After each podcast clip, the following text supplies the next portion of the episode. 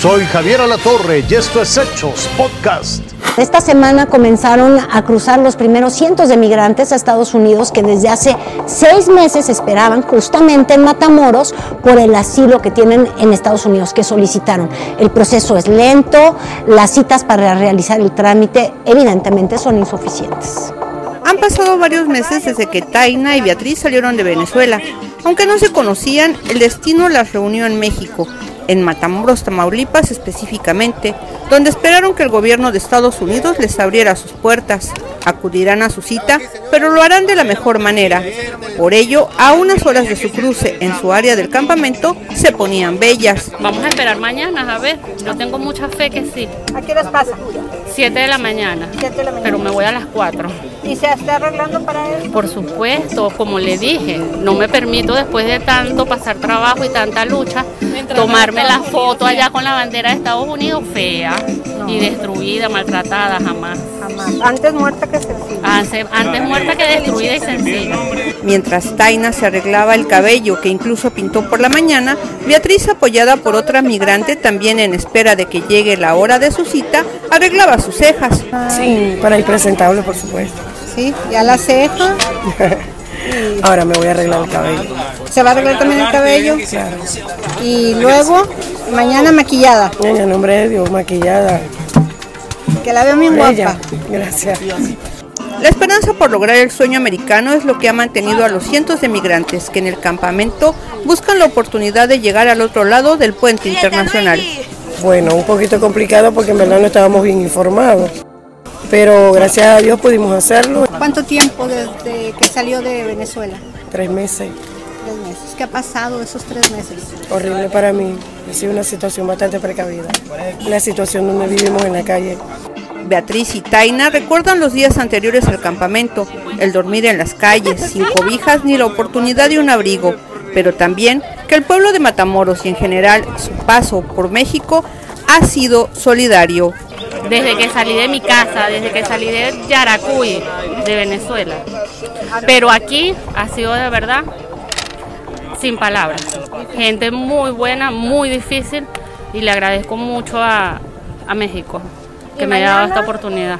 Seguramente estas mujeres serán de las primeras en llegar al puente internacional entre Matamoros y Brownsville para iniciar su trámite. Rosy Pereda, Fuerza Informativa Azteca. Fíjese usted, desgraciadamente Perú sigue en llamas. Suman ya más de 50 personas fallecidas por las protestas y manifestaciones en contra de Dina Boluarte. Esta mañana siguen los cierros carreteros, los cierres de carreteras eh, que se han pues, desquiciado completamente las comunicaciones de este país. Mientras que la postura de la presidenta sustituta es, no, de aquí no me voy. Tomarán las calles hasta que la presidenta abandone el poder. Esa es la consigna que los manifestantes lanzaron contra Dina Boluarte en Perú. Jueves y viernes miles de personas protestaron en diferentes ciudades. En la capital incendiaron un edificio histórico. El que está quemándose en este momento está ya totalmente perdido por el fuego.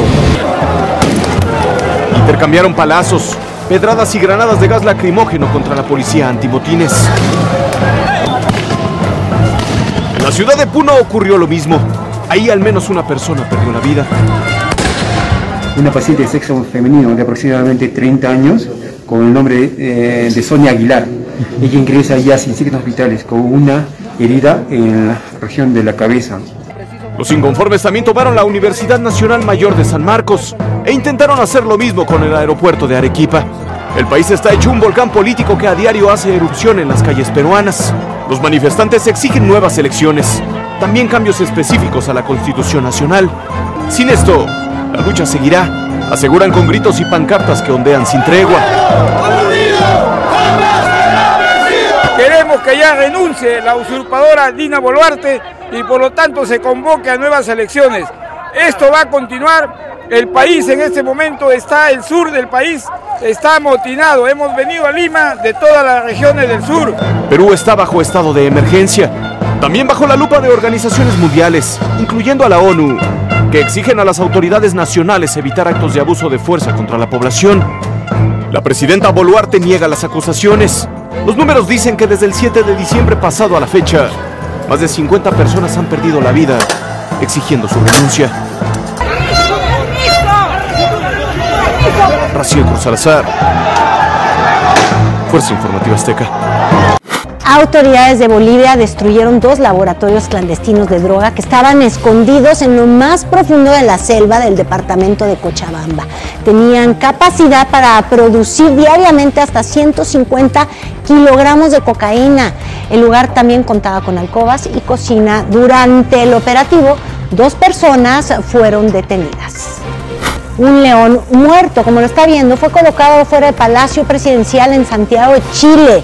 Así protestaban los trabajadores del zoológico local en contra de las autoridades por la falta de apoyo. Los inconformes aseguran que el gobierno es culpable de la muerte de este animal, pues porque no dan recursos y también porque hay una carencia de ética. Este león murió por una sobredosis de anestesia en medio de un procedimiento rutinario para tomarle los datos que tiene en el chip insertado. Esto fue Hechos Podcast.